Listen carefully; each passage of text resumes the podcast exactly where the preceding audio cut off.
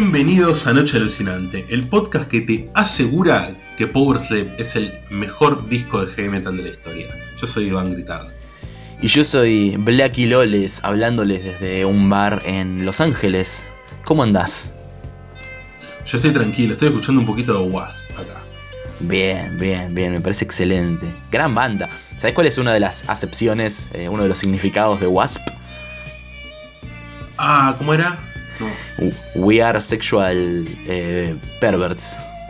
Ah, está, ese era. Sí, sí, sí. Los enemigos de Fareta, los Wasp, ¿no? Los White Anglo-Saxon protestan. compras un, un. ¿Cómo se llama? Un Mauro Viale Samit, pero entre Fareta y Blacky Loles. Uf, no, pero ahora viste que el Blacky Loles hizo cristiano, católico y, bueno, un poco de, de tendencias conservadoras. Extraño. Capaz llegaría bien por lo católico. Sí, exactamente. Hizo el mismo arco de personaje que Juanse de, ratones paranoicos, pero bueno, con dentro del marco de lo que es el heavy metal, ¿no?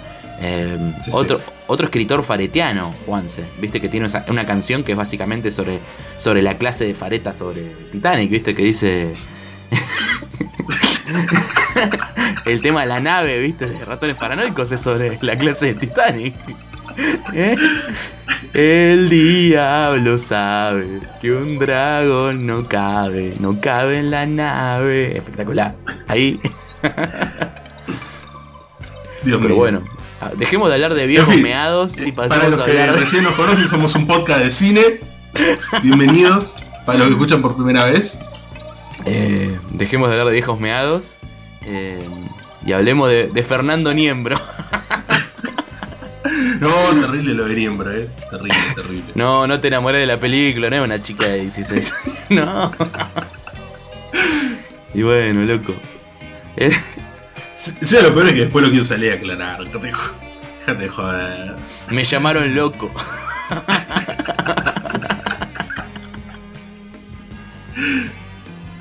en fin. Pero hoy venimos, hoy venimos a hablar de cine o de qué, qué venimos a hacer hoy. No entiendo. estamos, hablando, ahora ya nos volvimos ese podcast de, de, los tipos de gorra que solamente se pueden hablar de cosas. De chistes internos. claro, sí, a, la, gente le va a reinteresar nuestras opiniones sobre Se va cerrando sobre sí mismo el contenido hasta que no lo escucha nadie.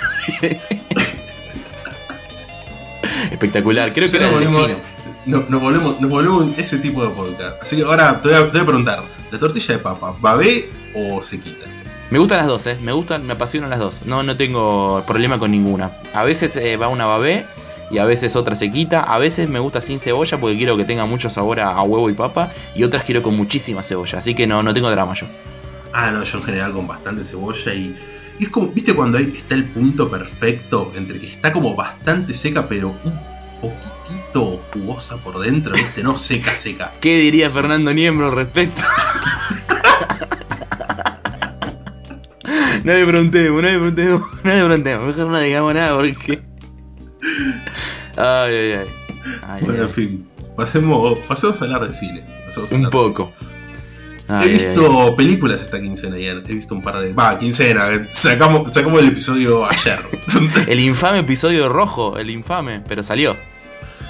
Sí, no sé cómo se nos pasó, porque realmente vos me habías dicho, che, lo termino de editar el viernes, no el coso, y, después medio que nos olvidamos. Sí, sí, pasaron cosas, pasaron cosas y se hizo sábado, domingo y lo empecé a editar sobre la fecha.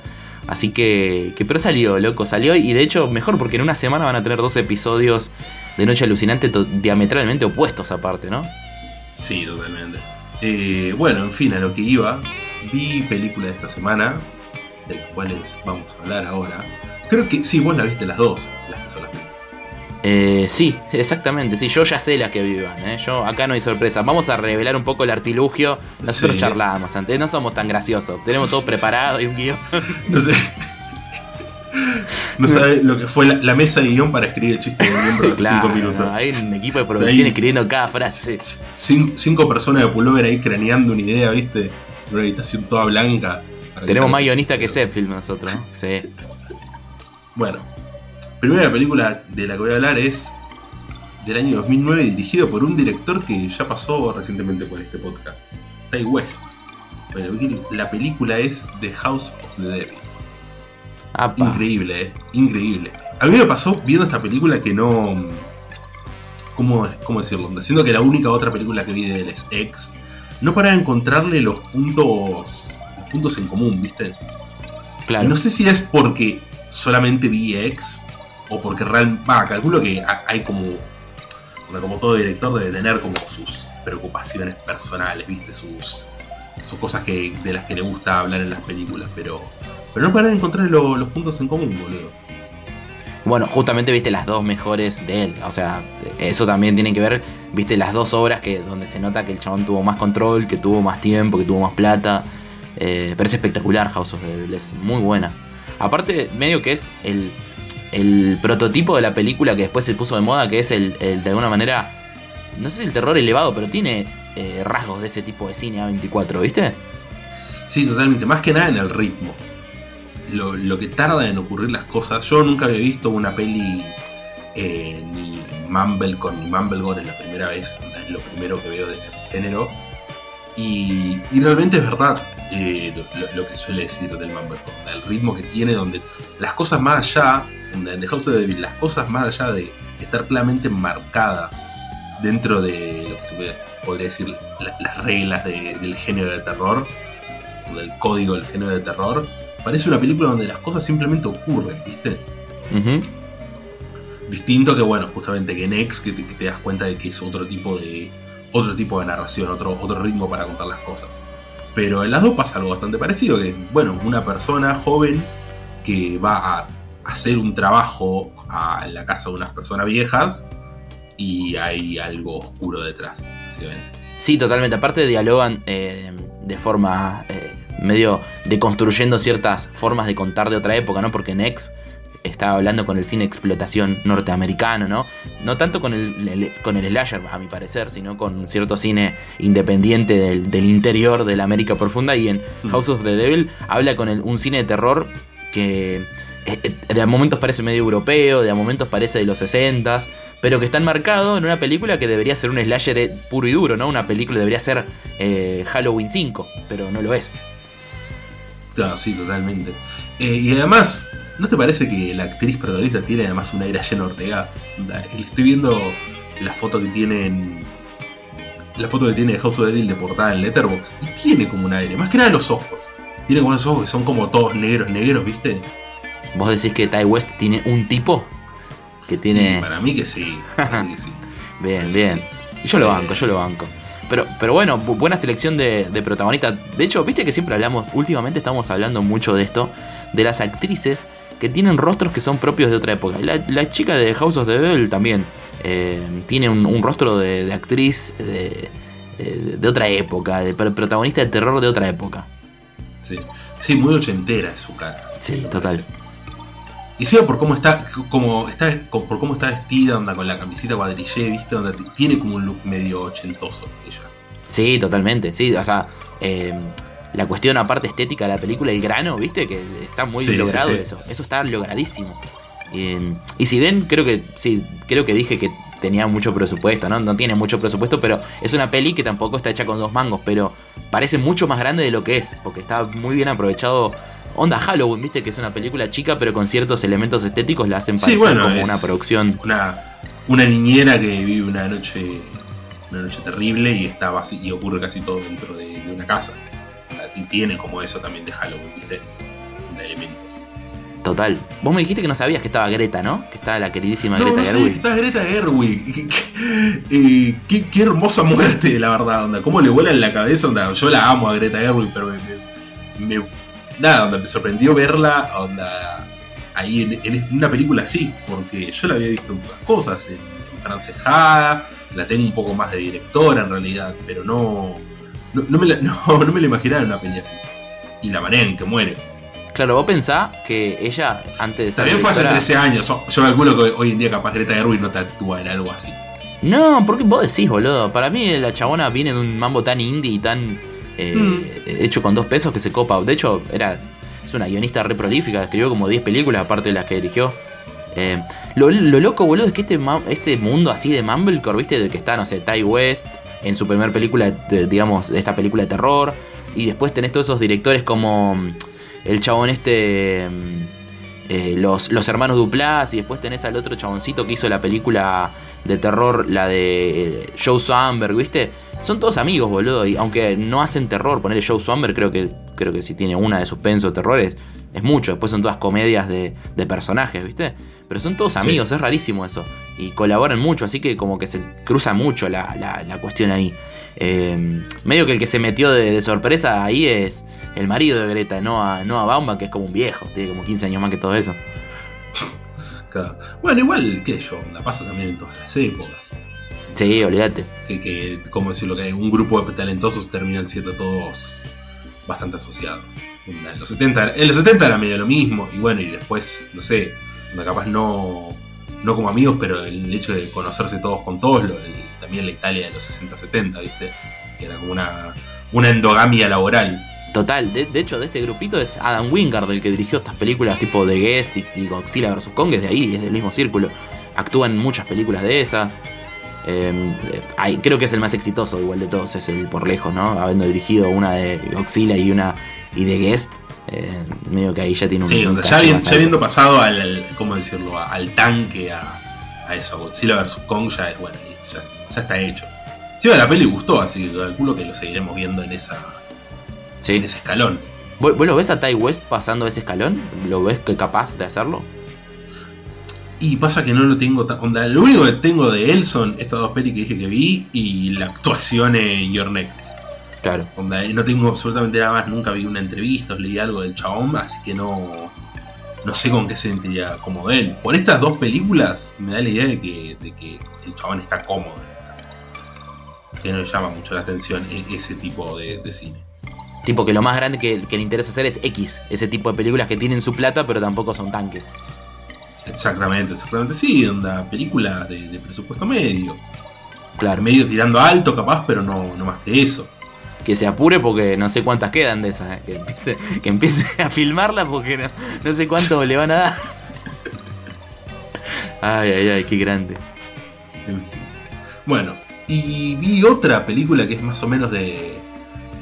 de la misma. de la misma temática y de la misma época.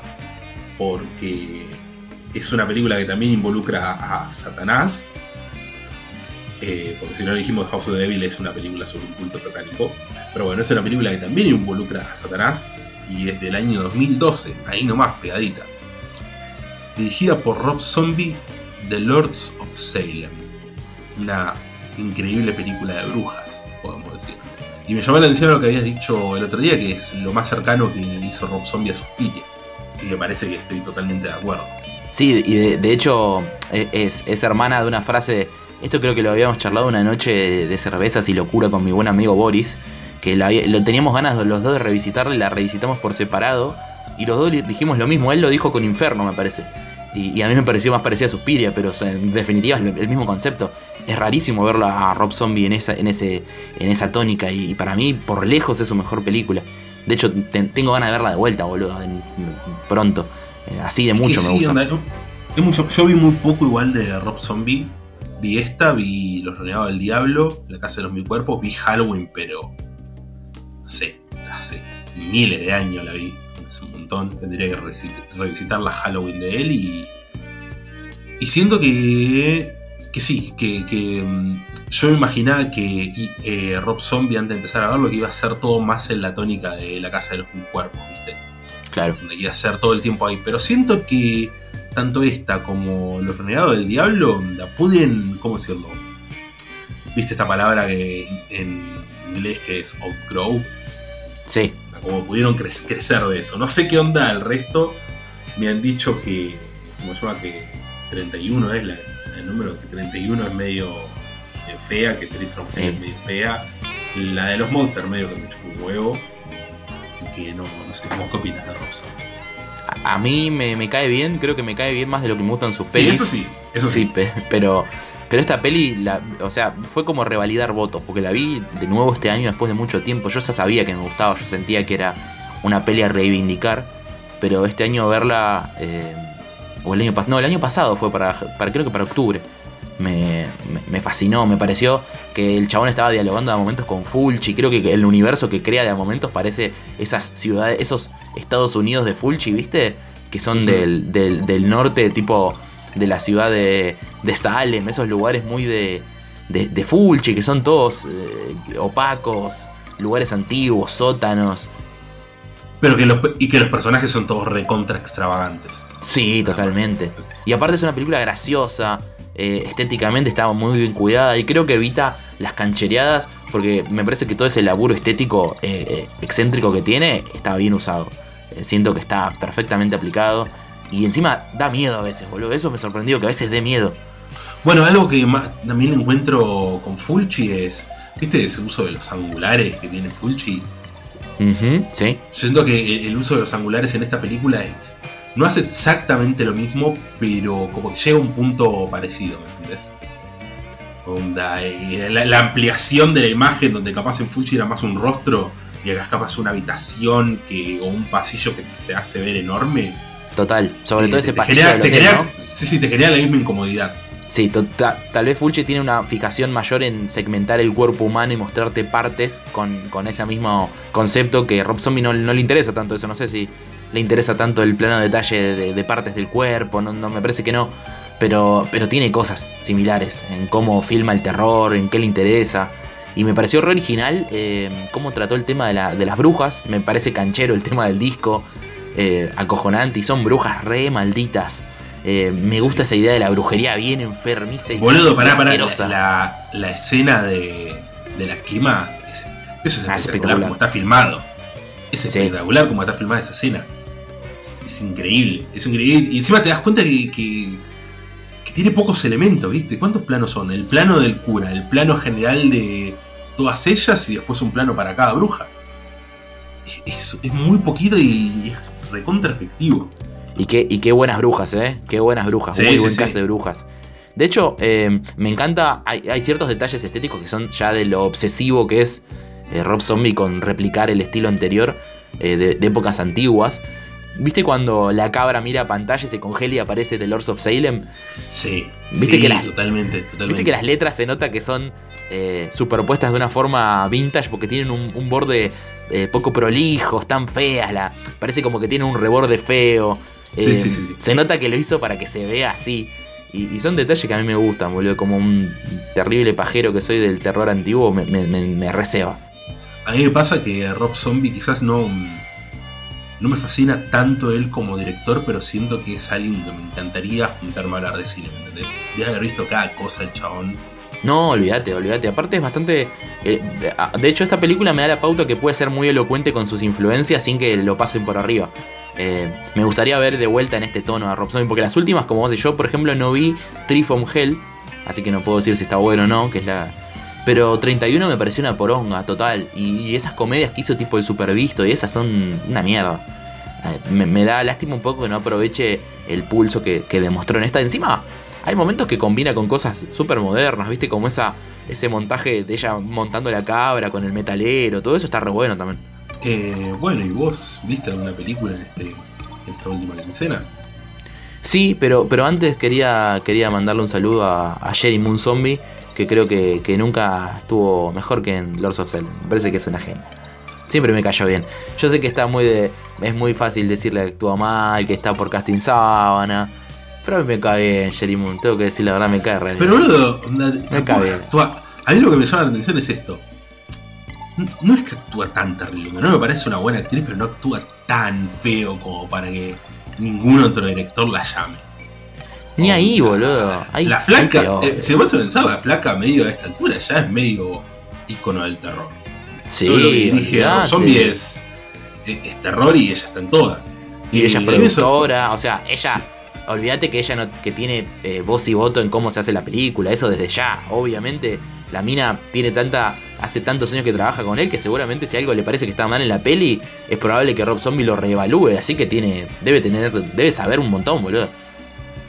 Y, además, imagínate, la, es como cuando dirigen hermanos, ¿viste? Cuando conoces tanto a alguien desde, lo personal ya, que, decís, no vas a cuidar, no, no, vas a confiar en su criterio. Sí, totalmente. sí, sí. Jerry Moon, wife material, ¿no? Sí. Totalmente, sí, totalmente. sí, sí, sí.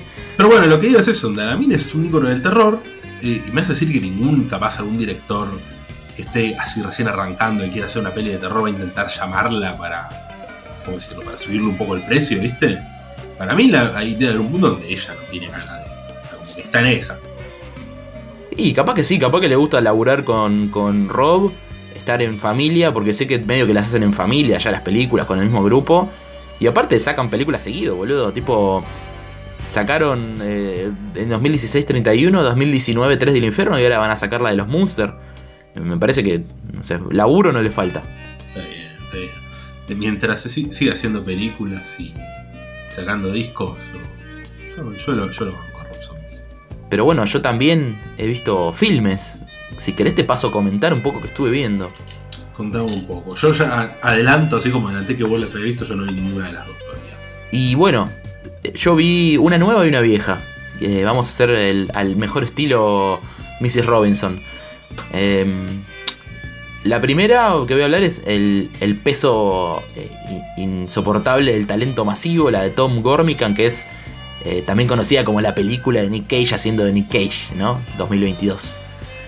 Eh, bueno, entré a esta película con muchas dudas, muchísimas, porque tuve la mala suerte, el infortunio, la pesadumbre de haber visto la otra película de Tom Gormican, que es una de las peores basuras que vi en mi vida, que es That Awkward Moment con con el queridísimo el queridísimo Zac Efron, Miles Teller y Michael B. Jordan. Y es una de las películas más basura que vi en mi, mi, existencia. Uy, esa la vi, boludo. Es, basura, ¿eh? Basura con ganas. No. Pero aparte filmada con los pies, hermano. Filmadísima con los pies, tipo... No, tienen sentido los planos, los planos y contraplanos. Una peli NPC esta, básicamente. sí, sí. Está filmada así, filmada por un NPC. No, totalmente. Es, una película donde no hay. existe un plano que no sea frontal, plano medio y plano general. No existe nada más. Es muy burra esa película. Y me sorprendió que eh, esta película nueva de Nick Cage, que no pienso repetir su larguísimo nombre, no solo es divertida por ellos, porque están los. Está Nick Cage y está el, capo de, Pedro Pascal, que de paso, digo, se parece a mi buen amigo Martín Tull un poquito. Eh, ¿O no? Sí, ¿o no? No, sí, sí, estoy viendo acá la foto de la portada de Letterboxd, ¿viste? es Tula. Tula, con Tula. Tula rubio con bigotito, está bien. Como lo quiera, Tula. Mirá, lo a Tula el Mandalorian.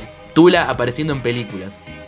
Pero bueno, como te decía, es una película que visualmente es interesante, boludo. Es una película re linda, eh, muy divertida, con buenos momentos de acción y que si bien es bastante sonsa, porque no, no, es que hace una relectura muy interesante sobre la figura de Nick Cage como meme, como actor, como ícono cultural, dentro de todo logra cosas muy piolas, boludo. Eh, medio que logra esa, ese doble, doble, ese doble nivel de ser una película sobre Nick Cage, persona por fuera del cine, de Nick Cage, eh, persona dentro del cine y encima de las películas de acción en general. Así que creo que el, objetivo está más que logrado. Me sorprendió Tom Gornimican que parece que o se la dirigió a alguien o, aprendió. Se la dirigió Nick Cage. Claro, y, y mirá, y mirá, mirá, me parece que hubo un, un poltergeist de vuelta. ¿eh? pasó un poltergeist. Igual sería totalmente. Sería fascinante que se lo hubieran dejado dirigir a Nick Cage su propia película sobre él.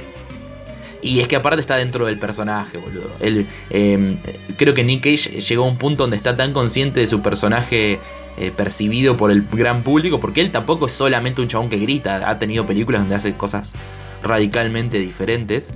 Pero creo que en esta película abraza de una forma tan inteligente el meme que, se apoderó totalmente de la narración ya, boludo, del chabón. Ya sabe qué tiene que hacer, eh, disfruta un montón. El ida y vuelta con Pedro Pascal es divertidísimo, es una gran eh, Buddy movie, ¿viste? La verdad que eh, ahí hay una fortaleza espectacular en lo divertidos que son, lo bien que caen los dos hay como un gran tramo de la peli que es simplemente ellos pasándola lindo, ¿viste? Eh, yendo a ver pelis. Hay un momento donde están discutiendo sobre sus mm, tres películas favoritas. Hay, una, hay un chiste espectacular con Paddington 2 que, me destruyó totalmente. Posta, es una película muy, muy divertida. Y ahí creo que se nota que Nick Cage tuvo metido mano, porque eh, el personaje de él habla con cosas que él ha dicho en la vida real. Viste que él es súper cinéfilo, aparte. es súper cinéfilo, súper conocedor de la historia del cine, súper fanático del cine mudo. Y medio que el personaje que hace acá, eh, si bien es el mismo, tiene una, lectura por ese lado. Así que, la verdad que súper interesante, súper interesante. Si no la vieron, es una de las que, hace bien al corazón, porque entre esta y alguna otra más, para mí van a ser de las más divertidas del año. No te digo que es un peliculón a nivel técnico, pero está correcta y tiene un par de planos memorables. Pero en el, general para mí es más que positivo, así que hay que verla. Sí, boludo, yo medio que la estoy colgando. Hay dos pelis de este año que estoy colgando, colgando ver, que es esta y esta, como se llama, eh, Everything Everywhere All at Once. Uf, sí, sí, sí. Esas dos son como las, las que quiero ver qué onda. Total, bueno, a mí me pasaba al principio que cuando vi el tráiler de esa, de la, de la China del multiverso, tenía muchas ganas de verla. Pasó el tiempo, salió, está en Torrents, y me está dando una paja, pero una paja espectacular, saber que dura dos horas y media y no sé, me, tira muy para abajo. Todo lo contrario con la Nick Cage, que yo pensé que iba a ser una garompa y la terminé disfrutando un montón. Bueno, y encima es como que vos ves en las redes que hay gente que la ama y gente que la hace mierda. uy, Dios mirá si, mirá si me fumo hasta dos horas y media y, y, quedo en el, otro grupo, el que la odia. Sí que es un poco el riesgo del cine, ¿no? Pero a mí lo que me da paja es que la gente que la ama y la gente que la odia, eh, los que la aman la, aman por motivos que a mí me interesan muy poco, boludo. Tipo cuando hablan de ciertas cuestiones eh, estéticas, cuando de ciertas cuestiones narrativas sobre los personajes y qué quieren decir me da un poco de paja lo que estoy leyendo. Y no quiero leer más para no, no bajármela del todo y algún día verla. Pero la verdad que voy con, la capa caída. Pero bueno, ¿te parece que pasa la otra película o, querés eh, decirme algo sobre la figura de Nick Cage? De Nick Coppola. Es el, probablemente junto con Tom Cruise los dos actores más importantes de los 80 para acá. Exactamente. Y aparte, Nick Coppola tiene aparición en nuestro menú principal del día. Exactamente, exactamente. Mira vos qué, qué pedadito quedó. Mira lo que es, ¿eh? Es uno de los pocos eh, Nepo Babies, eh, hijos del nepotismo, que, sí, ¿no? Sí, totalmente. Mirá, si, me, si, me, si me das elegir entre él y Sofía, que me perdone Dios, a mí me gusta los in translation, pero. Mira, a mí me gusta más Nicopola que, que Francis Ford. ¿Qué querés que te Imagínate Apocalypse Now dirigida por Nicolás Cage. Y sería un poquito menos aburrido. Capaz que la escena de los franceses la hubieran sacado. ¿Qué crees que te diga? ¿Eh? ¿Qué crees que te diga? La hubieran sacado. ¿Eh? El padrino, alguno iba, la iba a adaptar. Alguno iba a agarrar el libro de Mario Puzo y decir, eh, bueno, vamos a hacer la del padrino. Algún día iba a caer. Estaba al caer. Sí. la autoconciencia estaba al caer. Qué, hijo de puta. Qué hijo de puta. Pero bueno. ¿No te pasa que sentís que, que no viste suficiente de Coppola? Onda, como que. Yo, a mí me pasa que siento que vi esos clásicos y es como digo, vi de lo más grande de la historia del cine. Sí, pero claro. Después, él como director, como que siento que lo tengo muy olvidado. Claro, hay que ver Tetro. ¿no?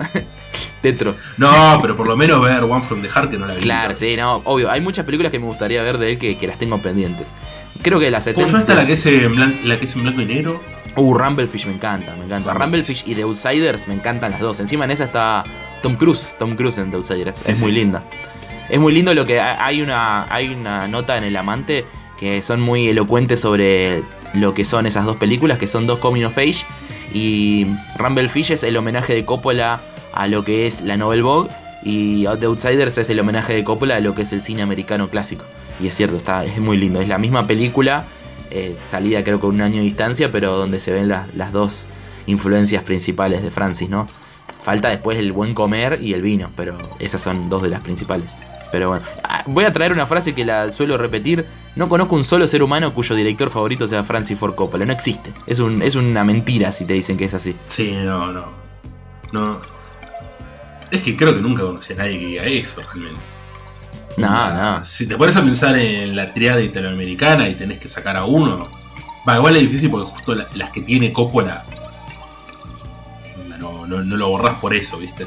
No, claro, son enormes. El cine de Coppola es enorme, pero, pero es raro. Es un director que, no genera las pasiones que sí genera Scorsese, Spielberg, eh, De Palma. Es raro, ¿no? Sí, sí, totalmente. Es como que. Y bueno, es como que Friedkin también pasa un poco por eso, pero una cuestión de por no, no ser tan visitado a veces, ¿viste? Sí, también Friedkin, es cierto. Es verdad, es verdad eso.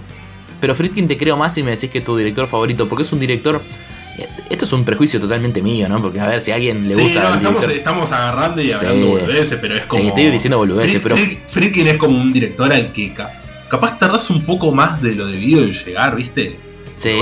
A pensar, tardás un poquito, no te llega primero como un Scorsese, como un De Palma, tardás un poquito más, pero cuando llegás, Obvio. Es una locura. Es, rarísimo como alguien a los 17 se emocione con. con. con. no sé, boludo. Bueno, con. con el, el, Exorcista sí, El Exorcista es una película que trasciende edades, épocas, todo. Es una película que funciona igual que cuando salió. En ese sentido, eh, Friedkin tiene la derecha. Es una película a la que creo que hasta el día de hoy la gente le tiene mucho miedo. Onda, no te pasa de, capaz, onda, nosotros porque bueno, onda, vimos tantas películas de terror que ya medio que no nos causa el mismo, mismo tipo de miedo, ¿viste? Pero capaz a alguien que no le gusta las pelis de terror porque le da mucho miedo, el decirle miramos el exorcista es como... A mí me encanta eso. Me encanta que siga siendo sinónimo del el máximo miedo que se puede generar en el humano. Me parece que, que, haber logrado eso como director es el mejor logro de Friedkin porque es, de, capo total. Pero lo que te decía es que Friedkin eh, me genera pasiones que Coppola tal vez no. Incluso siendo que para mí la, mejor escena jamás filmada en la historia del cine es el bautismo en el padrino. En el, para mí es el punto más alto en la historia del cine ese. Eh, no se puede ir más allá. Pero. Pero bueno, qué sé yo. Claro, que la, persecución de vértigo se chupe una pija, boludo, no importa. Y la el, verdad cine, el, cine, el, cine, está ahí en el padrino. Y sí, y sí. Pero bueno, eh, el capítulo más faretiano de Noche Alucinante, faltan, faltan menores eh, de edad siendo eh, malogrados, como haría el, gran teórico argentino, pero bueno. voy a pasar a mi siguiente película antes que nos caiga la, policía, antes que seamos desalojados del, galpón donde estamos grabando. Y voy a hablar de una película inchequeable, una que, que la filmé yo esta, la, la saqué yo. Se llama Girlfriend from Hell del año 1981, dirigido por el ignoto, eh, pero muy querible Dan Peterson. Em, nada, una película increíble realmente, que es sobre una especie de fuerza sobrenatural que posee a una chica eh, nerd que no, tiene capacidades sociales y la transforma en una especie de, reina del sexo de, de, dominatrix ochentera y que empieza a hacer de todo, empieza a matar tipos, los empieza a calcinar, los transforma en esqueletos. Em, una película muy divertida que después tiene un giro totalmente delirante, donde aparece Dana Ashbrook, el chaboncito de Twin Peaks, como una especie de enviado de Dios que está condenado a perseguir al diablo, porque esta chica resulta que es el diablo encarnado.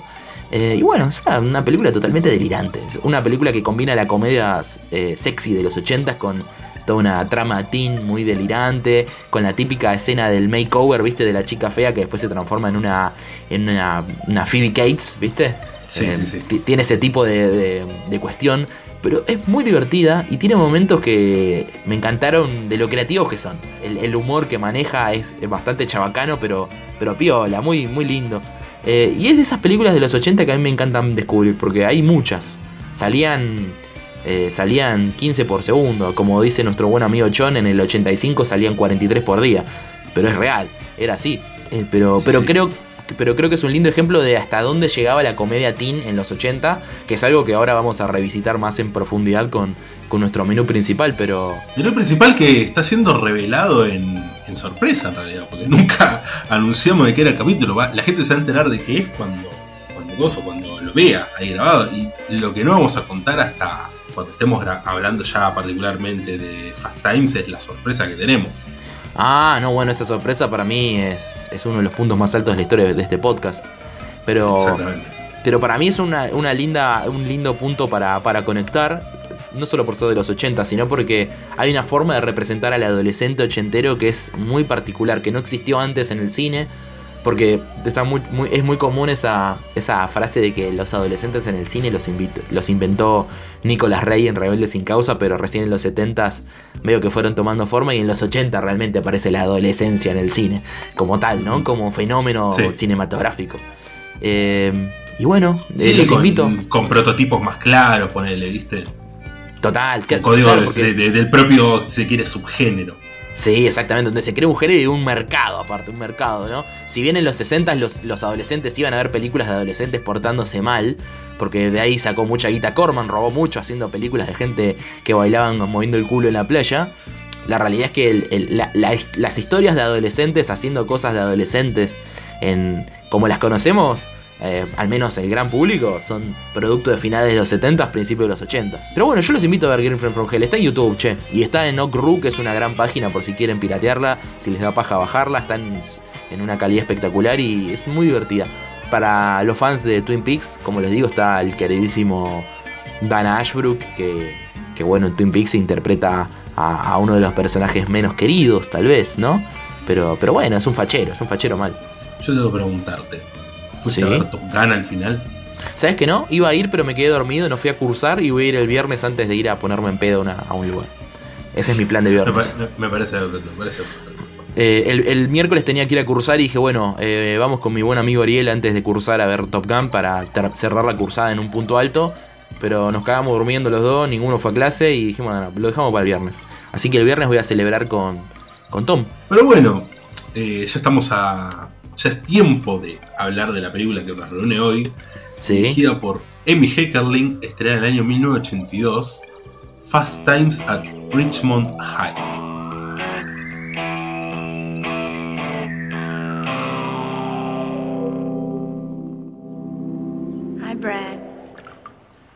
You know how cute I always thought you were.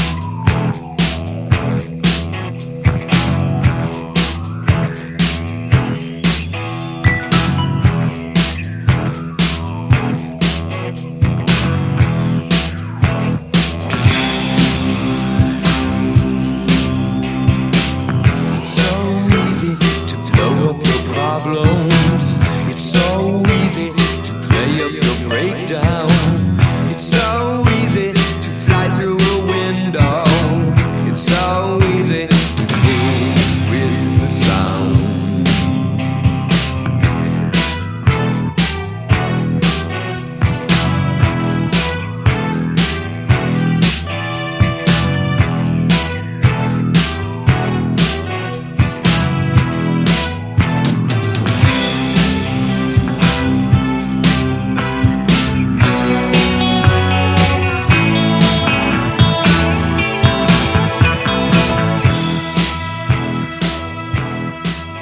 Bueno, para hablar de Fast Times at Richmond Heights, que es el debut cinematográfico de la queridísima Amy Heckerling, eh, me parece que es importante contextualizarlo un poco para entender por qué es tan especial.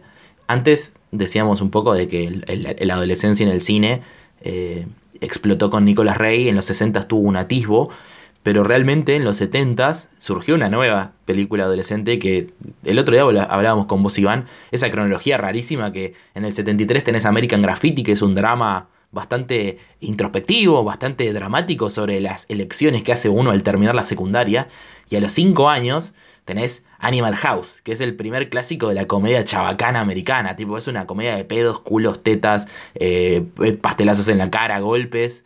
Eh, es, una película súper divertida, pero que tiene un tono re distinto.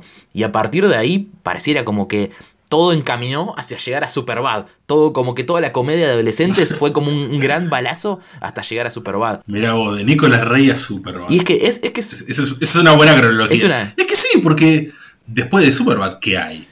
Onda, capaz, como ya no somos los adolescentes nosotros, no, no, sabemos. pero o sea, después de Superbad. Calculo, calculo que, Sí, y ¿cómo se llama esta? La de la, hermana de Jonah Hill, la que es super pero con dominas. Eh, ah, bueno, Booksmart, que está muy buena. Está muy buena. Booksmart, Booksmart, está buenísima. Pero tiene una diferencia Booksmart con, con referencia a las películas estas. Que por ejemplo, Amy Heckerling cuando filmó Fast Times tenía 27. Eh, Booksmart está filmada por una señora de 45. Es otra cosa. Hmm. Eh, y, y, aparte, en los 80s empieza una película un poco degenerada. Eh, si vos ves eh, las películas que salían en el 79, 78, 80, van todas apuntando a empezar a mostrar eh, adolescentes desnudos. Tenés esta película Porky, que es una pajereada total, que básicamente es un montón de chicos mirando a las compañeras bañándose, a, las compañeras cambiándose. Es como una serie de gags de pibas desnudas y chabones pajeros, medio Olmedo y Porcel todo. Y tenés todo ese tipo de comedias como El último virgen americano, todo ese tipo de, de cuestiones que después pareciera que se fueron revaluando. Y acá, medio que Fast Times at Richmond, Richmond Heights es una cosa bastante alien en la época, ¿no? Porque, primero, estar dirigida por una mujer, partiendo de eso, que no es común. Segundo, que vamos a hablar un poco el, punto de vista de todas las acciones, ¿no? Del, humor, de dónde está puesto el, remate, digamos. La puesta en escena, aparte. Y bueno, sí, eh, cómo está tratada la sexualidad. Eso, total en, esa película donde es más una joda y acá se la toma dentro de quizá de momentos graciosos, de, chistes y cosas, eh, se la toma como algo serio. Te das cuenta que hay, yo siento que hay un par de ideas capaz acá que, que son como mucho más de esta época, ¿viste? Total, total. Y encima. Se la siente muy adelantada. Sí, de, eh, de, hecho es una película que dialogaría muy bien con una película, cualquier película actual de adolescentes, no sé, Edge of Seventeen. Eh, tranquilamente puedes hacer un doble programa con Fast Times y no quedaría. Eh, a, a, contratiempo como si otras comedias adolescentes puercas de los 80, porque eso es importante aclarar son dos géneros muy distintos, la, la, película de adolescentes de John Hughes y la comedia de adolescente sexual. Son dos cosas re diferentes. Las de John Hughes tienen más que ver con American Graffiti que con Porky's. Tipo, eh, no hay chiste de culo, teta. A lo sumo hay una, una, postura sobre la feminidad y sobre la sexualidad que podés discutirla si querés, si tenés ganas de pelearte con un fantasma. Con una, eh, pero, pero no es que visualmente es una película picaresca, ¿no? Eh, y Fast Times es una película bastante picaresca, que tiene un montón de, de chistes, de, de, desnudez, habla de la paja, del, del, del, sexo oral, un montón de cuestiones que son eh, bien, bien de interés de una, de una juventud que tiene ganas de ver cosas salvajes, zarpadas. Y bueno, no sé si te parece, podemos eh, arrancar por el principio, como quien dice, ¿no? Que es lo mejor.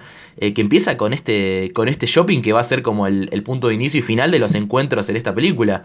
Este shopping en, en, Richmond. Sí, con un temazo sonando, que lo voy a poner ahora en nuestro disco. Nosotros escuchamos música, gente, mientras estamos grabando. Lo, lo lindo de esa secuencia inicial es que, primero que es muy canchera, segundo que tiene todo lo que vos esperás de una película de los, de los 80, que es un montaje de, de, del arcade, el montaje de la comida rápida, el montaje de la ropa, de la gente caminando.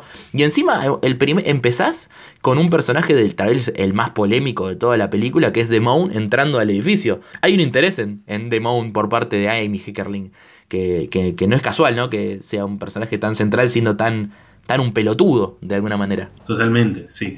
Bueno, justamente yo creo que es uno de los personajes más complejos y te das cuenta, no solamente por cómo está filmado, sino porque el chabón hace muy bien, el, no, no me acuerdo el nombre del actor, pero le sale muy bien. Le sale, a ver... Es como una especie de Johnny Depp enano, ¿viste? Sí, Robert Romanus. Ahí va. Robert Romanus. Bien. Robert Romanus actúa muy bien el papel de Damon, porque cuando tiene que hacerse el canchero le sale perfecto, pero la escena la escena de sexo con Jennifer Jason Leigh. Sí. Eh, la, la, mirada del chabón, cómo te das cuenta que está re nervioso, que, que se lo nota re vulnerable, donde es, es, el chabón lo transmite muy bien corporalmente, ¿viste? Esa escena es muy buena. Sí, totalmente. Encima, lo, lo lindo de, de que que empiece con ese montaje es que ya te muestran a varias de las caritas que vas a ver en toda la película. Ves a, a Damone, ves al pibe este, el que trabaja en el cine, que no me acuerdo cómo se llama. Ah, sí, Rat. A, a Rat, ahí está, Rat. ¿Ves? Eh, las ves a Jennifer Jason Leigh y a Phoebe Cates trabajando. Claro, exactamente, ves. Y lo ves a Sean Penn. Ves a Sean Penn. Eh, que, y ya medio que vas viendo todas las caras. Y es importante que, que tenés ese momento entre, entre Phoebe Cates y, y, Jennifer Jason Lee. Que, que Phoebe Cates lo interesante es que en otra película ya sería el centro de la atención, ¿no? Sería como el, el sex, el, la bomba sexual. Eh, y, y, y, es, y es algo muy de la época. Porque bueno, Phoebe Cates era como una especie de, de, de boom teen cuando salió esta película. Era como, como cuando salió la, la, película con esta Brooke Shields que se puso en bolas y tenía 14 y que todo el mundo se, se puso obsesionado y era como el momento más pedófilo en la historia occidental. Bueno, Phoebe Cates era medio lo mismo. Era como medio la, la, la it girl del momento, ¿no? Era como la Millie Bobby Brown, pero que la ponían en bolas. Era terrible. Y lo bueno es que en esta película desde el primer momento está dado vuelta eso, porque medio que el primer comentario eh, cosificador de la película es de parte de unas chicas hablando del culo de un pibe, ¿no? Sí, sí, sí, totalmente. Que es, que es una constante que va a tener medio todo el, toda la peli que da vuelta. Como decíamos, las películas estas que el chiste es que están los chaboncitos viendo por un agujero que se están cambiando las chicas. En esta, en esta el chiste está puesto en otro lado. Eh, muchas veces el remate es que los pibes saben igual de poco que las chicas sobre lo que hay que hacer en estas situaciones de, de relaciones sexuales. Bueno, está totalmente patente, viste que cuando. ¿Cómo se llama? Cuando Phil Cates le está aconsejando a. al personaje de Jennifer Jason Leigh, que no me acuerdo cómo se llamaba. Stacy. A Linda Stacey, y Stacy. Le está aconsejando a Stacy, sí, sí, después de que le sale mal con el primer chabón este con el que estuvo, le dice, pero si este boludo trabaja en una tienda de radio, no sé qué, no sé cuánto, ¿por qué te va a importar? Donde son mucho mejor que él. Es lo mismo que cinco minutos después tenés a Damon diciéndole a Ratner, Es como esta mina que trabaja en una pizzería, onda, dejate de joder, vos estás para mucho más, onda. Y hay como una ida y vuelta constante con eso. Sí, aparte, esos dos personajes, ¿no? Eh, Damone y, Linda tienen como un contrapunto piola porque vos sabés que los dos están chamullando, no saben tanto como dicen. Porque, viste, cuando tienen esa charla. sí, sí, cuando están hablando después de, que estuvo con Damone. Claro, que graciosamente están cortando un salame gigante y están hablando de cuánto duran sus novios que claramente sabes que está chamullando, dura 40 minutos, dura 20 minutos. y te das cuenta más que nada porque después ella le miente a, Phoebe Cates. Claro, exactamente, exactamente. Y eso está muy piola porque eh, si bien no son lo mismo, porque el personaje de Amaun es un poco un forro a veces, y Phoebe Cates, el personaje de Phoebe Cates solamente de ser inocente, porque es una piba joven todavía, o sea, su inocencia y su falta de experiencia se, también tiene que ver con que es joven, que quiere aparentar saber más de lo que sabe en realidad. Está bueno ese contrapunto, porque después también ves en cómo resultan las amistades de Damon con, con Rat, que si bien se arreglan, tienen un momento re choto, que es cuando están en el, en el, en el cambiador y se, casi se van a las manos, y está re bien actuado ese momento encima. Y Phoebe con, y, Linda con Stacy, la verdad que tiene una relación mucho más próxima de, de aconsejarse, de, de, de, hecho, al final, viste que se invierten los roles, que Stacy la consuela a, a Linda cuando la dejó el novio, ¿viste? Sí, sí. Eh, a mí me gusta mucho la escena entre. La escena en la que Ratner le habla por primera vez a Damon sobre, sobre esta piba, sobre Stacy. Sí. Me pasa que me, parece una locura eso, cómo está filmada, ¿viste? Es un de ese, tipo de cosas que después de verla varias veces me empecé a dar cuenta, che, este plano acá es buenísimo, onda. Eh, esta manera, el blocking que maneja con la cámara, onda, todo. Eh, me parece que eso está muy potente en esa escena porque está todo perfectamente seteado, onda. El, modo en que Damon se mueve alrededor de ese plano general que va para un lado, para el otro, viene Interrat está ahí sentadito, onda como quieto, onda te da la espalda, solamente veré la cara a través del espejo. Eso te cuenta todo lo que tenés que saber sobre los personajes y sobre cómo es la dinámica entre ellos dos. Y solamente son dos pies hablando de una mina. No, es buenísimo. Aparte, eh, es interesante que empieza con, con Ratner mirando a su amigo, comunicándose. Tiene ese cartel que dice stop atrás. Y, y Damon literalmente empieza mirándose a sí mismo, como que es medio una característica básica de su personaje, que se mira a su propio ombligo y no le importa nada. Que, no le importa un carajo. Que después eh, se está viendo en el espejo la cara de, de Ratner. Además, ahí, está como esa inversión. Sí, exactamente. Eh, sí, ese momento aparte es en un lugar súper chiquito, totalmente plagado de pósters de bandas y demás. Ahí está The Human League, hay uno de por ahí de, de, un montón de bandas ochenteras. Eh, pero es interesante, son tres planos diferentes, tres puestas de cámara. Y eso creo que es algo que Amy Heckerling lo explota en toda la peli. Habíamos hablado cuando la terminamos de ver el otro día lo bien dirigida que está en todo momento, boludo. Desde el primer momento en que presentás, cuando lo presenta a Ratner, que empieza con un plano de detalle. No es el primer plano que lo vemos, pero es el que le da un, momento especial. Que es durante este montaje, el chabón mete un ticket en un agujerito y, vas del dedo metiendo el, ticket a la cara de él medio hastiado. Y son detalles así que hace con movimientos de cámara para darle fluidez a la narración que eh, me sorprende que sea la primera peli de, de Amy Heckerling, boludo. A mí lo que me llama la atención es cómo los personajes femeninos en esta película se les suelen dedicar más primeros planos, ¿viste? Siento que a lo largo de la película ves mucho más en primer plano la cara de Stacy y la de Tina que poner la de Brad o la de Damon. Es más, en el momento en el que hablan de la situación del aborto, al pibe este, el de Damon, a Robert Romanus, le ponen la cámara, le hacen un primer plano que siento que es como que se la ve muy detallada la cara, ¿viste? Como que en ningún momento la, la cámara se le acercó tanto al chabón como que elige cuando, cuando darle un primer plano a sus personajes masculinos, ¿me entendés? No, totalmente. De hecho, es lo que hace con, el personaje de Brad, ¿no?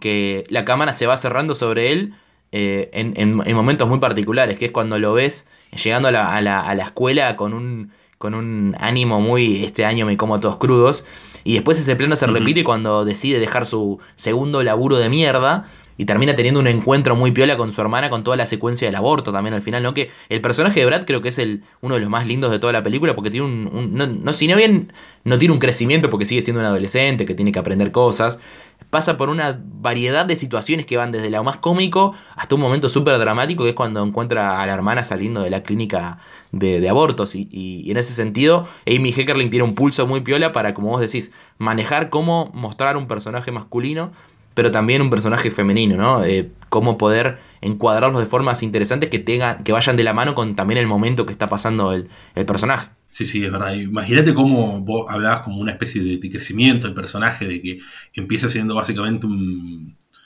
un chico que, nada, que piensa que se va a comer el mundo en su último año, todo le sale como el culo y al final repunta y básicamente se onda, como lleva lo más exagerado, ¿viste? El chabón directamente se convierte en un héroe. Sí.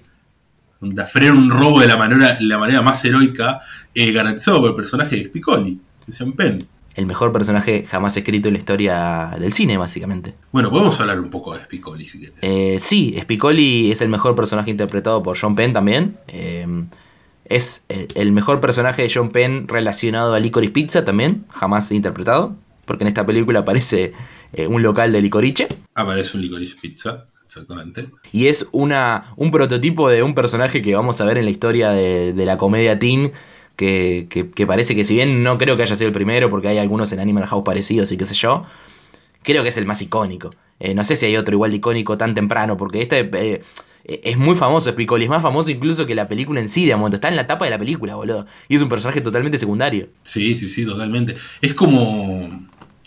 El primero que es como el estereotipo ese, ¿viste? Es como, bueno, este es el fumón, el que, el que te va a hacer cagar de risa a lo largo de la película. Que igual, yo siento que lo, de que sea fumón, capaz se mantiene hasta por los 2000, pero después eso evoluciona a un, a un McLovin el personaje que te hace cagar de risa de la película. ese. Lo, interesante es que le dan una, una, subtrama construida con solamente tres escenas, pero que es de lo más divertido de la película.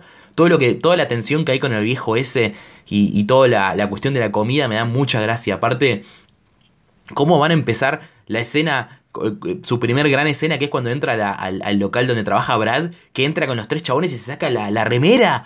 ¿Qué le pasa? Se saca la remera y se sienta, boludo, así nomás. Sí, sí, bueno, toda la relación, como decías, con Mr. Hunt. Es muy divertido. Parece espectacular. En un momento parece que, está, que están hasta por ahí a las pinzas. Sí. You dick. El primer encuentro cuando se le. No, es, un montón. Y eso me encanta como después todos los alumnos exageran la historia, ¿viste? Que dicen que el fumón ese, onda, salió con una. Lo amenazó con una cuchilla. Cualquiera. Sí, sí, sí, sí. Sí, sí, sí, sí. Y. Y bueno, y, es, es, siquiera hasta, entre comillas, emotivo el final entre ellos dos, ¿viste? Es como. Terminó terminó todo más que bien, como, eh, es como ambos aprendieron algo del otro. Sí, total. Y aparte el universo de Spicoli lo, lo, construye con momentos muy particulares. Por ejemplo, la pieza de Spicoli es increíble, todo, todo totalmente cubierto de fotos de minas en bolas. Pero en ningún momento Spicoli es parte de los chistes o de los momentos sexuales de la película. ¿Viste? Es rarísimo eso. Él como que existe en otro, en otro plano, para otra cosa en la película. La relación con con el hermanito cómo lo ven en la escuela Spicoli. Porque Spicoli, si ven, es un fumón, tampoco es un perdedor, es como el chabón, que no sé, nadie lo molesta a Spicoli, ¿viste?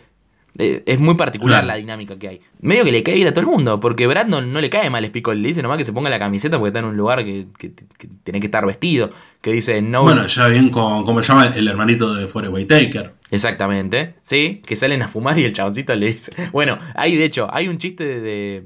¿Viste la nueva no sé qué revista? está esta mina. Y el chavosito dice, ah, me encanta el sexo, dice el pibe, cualquier cosa. oh man, I love sex. te pendejo. no, boludo, este, hay que ser una de las escenas también una más divertidas para mí es la de todo lo que termina pasando con el auto, desde la primera a la última, a, la conclusión, al, partido de fútbol, donde tiene una de sus dos apariciones, es uno de los, ahí está uno de los dos planos donde aparece el amigo Nicolas Cage.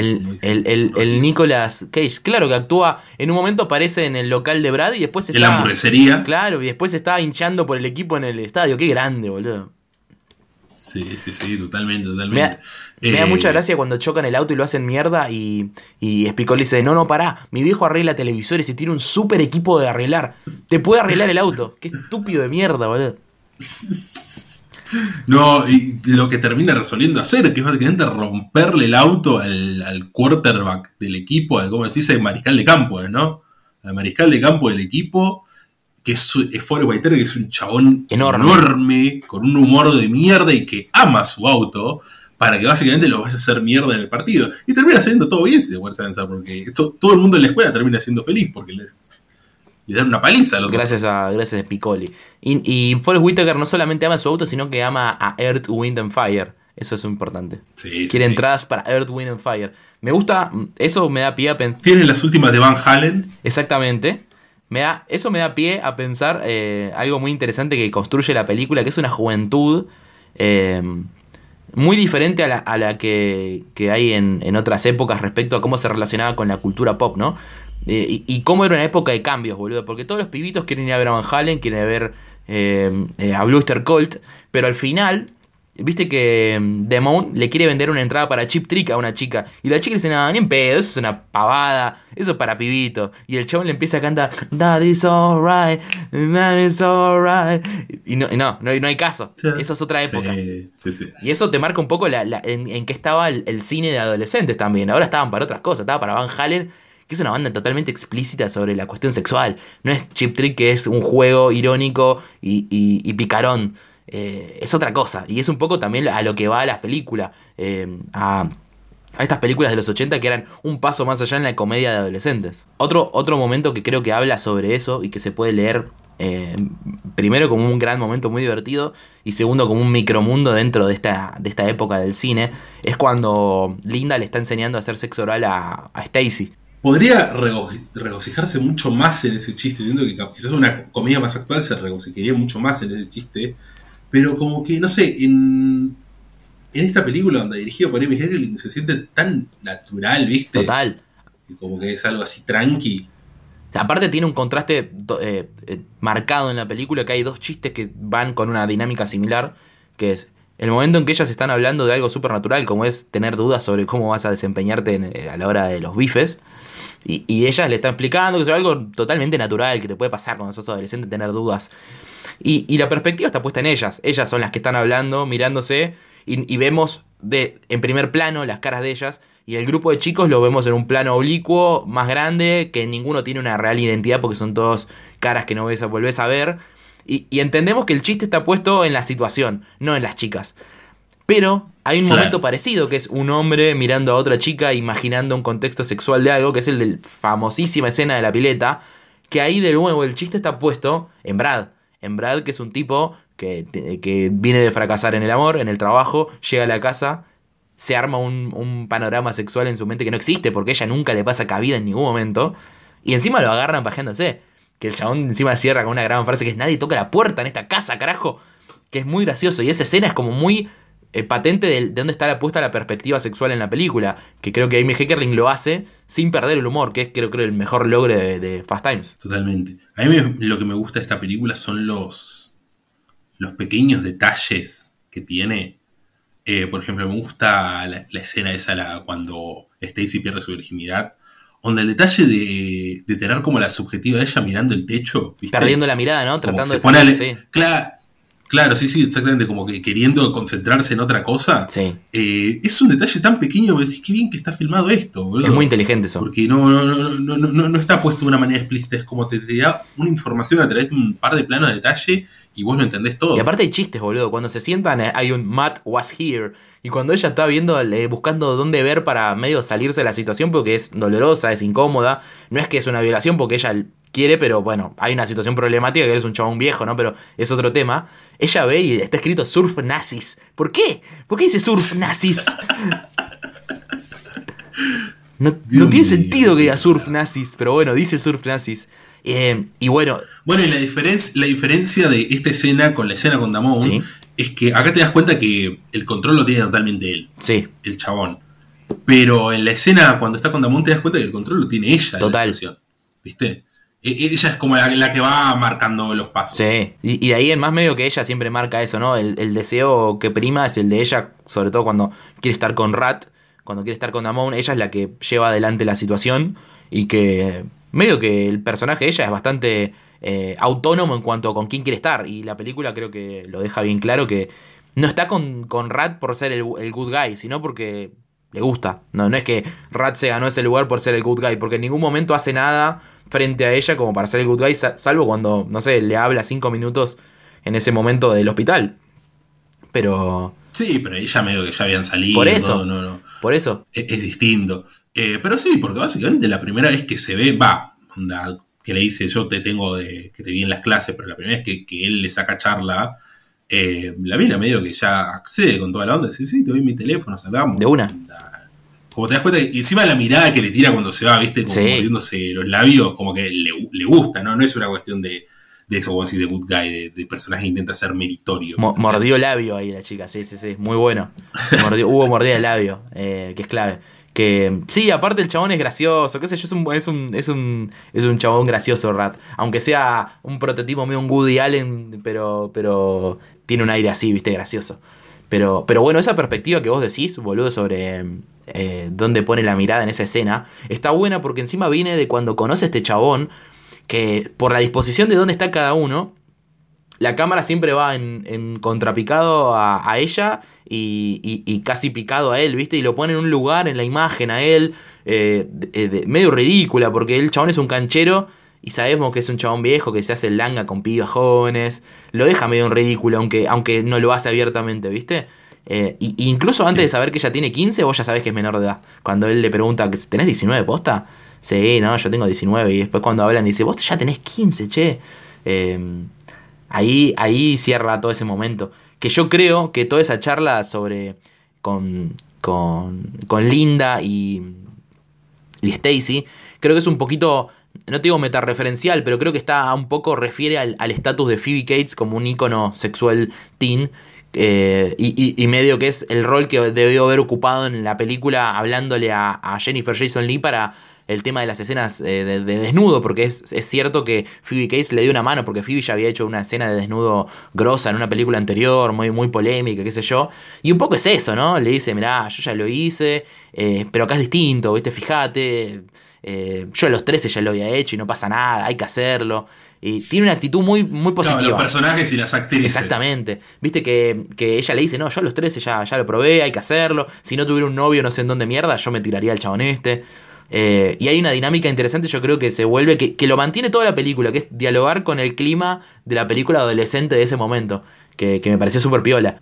Claro, bueno, cuando Linda le, le pregunta a Stacy, ¿y qué onda? ¿Te gustó? Me dijo, no, me dolió. Dijo, bueno, la primera vez duele, pero créeme que mejora, va a mejorar. Exactamente, claro. Como no, no, no van a gloria el sexo, es como algo, algo que ocurre. De hecho, creo que no hay ni, ni una escena eh, sexual salvo eh, que no esté que, esté idealizada, ¿no? Las únicas escenas idealizadas son el, el sueño falopero de Spicoli que está en la, playa y dice que se va a tocar con los Rolling Stones al otro día, y el, y el sueño de Brad que es totalmente delirante, que la chica sale de la pileta, se saca el bikini y, y- el chabón está ahí, ah, que Brad siempre te desee. eh, que claramente está en un tono eh, paródico. Pero, pero son las únicas dos escenas, ¿no? Que están como eh, puesto como algo súper súper sencillo el sexo. Después en todo se está problematizado en el sentido de que cuando sos adolescente no, no te va a salir bien todo. Te va a salir algunas cosas mal. Sí, sí, es una película muy, muy consciente de eso.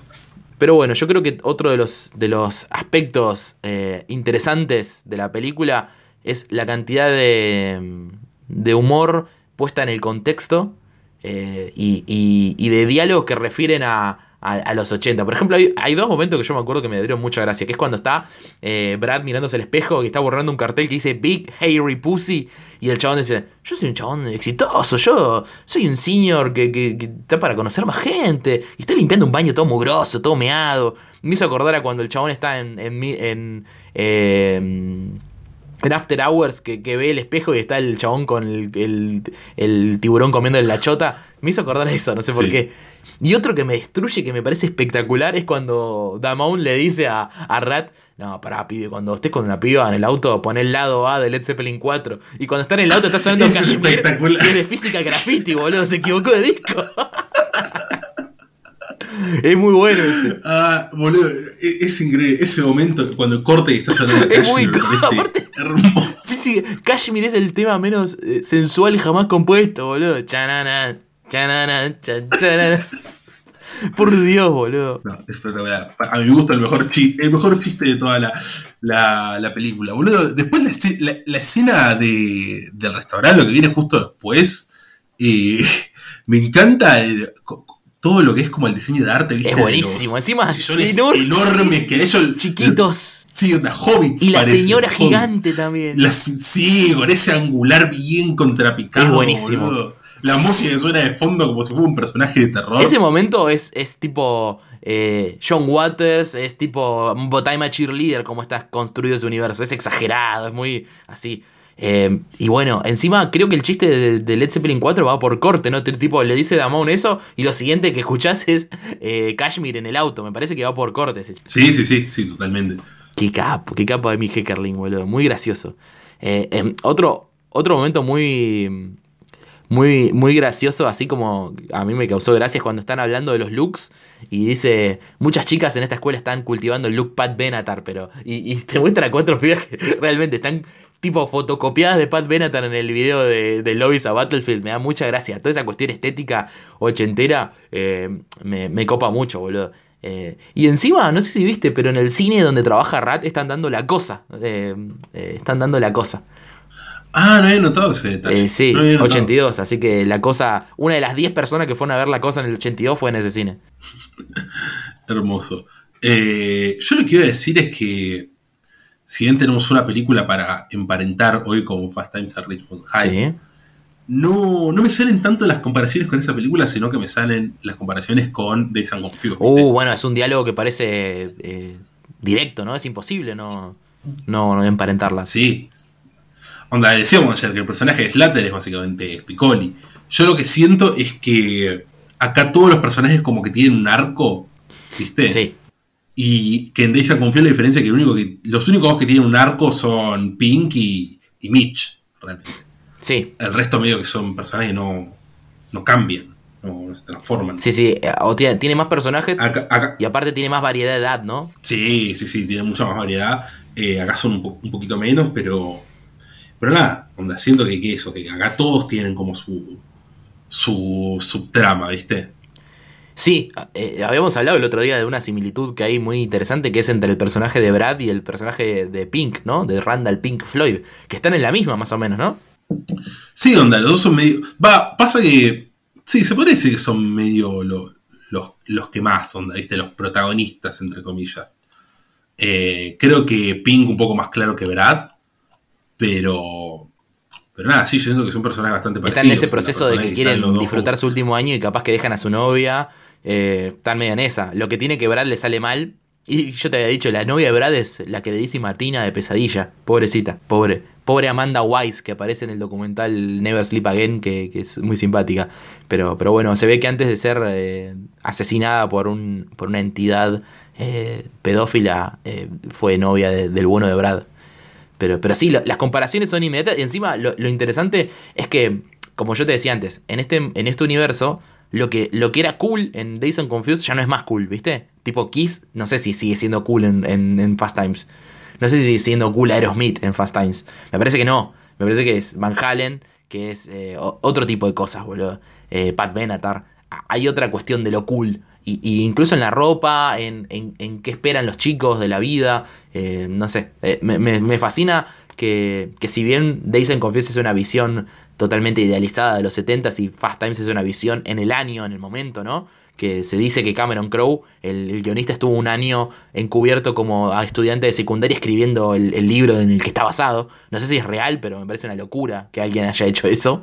Eh, creo que es más de primera mano, tal vez, Fast Times. Bueno, si querés podemos pasar a hablar de la otra película. Sí, yo solo quiero recordar lo último que vemos sobre Spicoli, que es el mensaje final.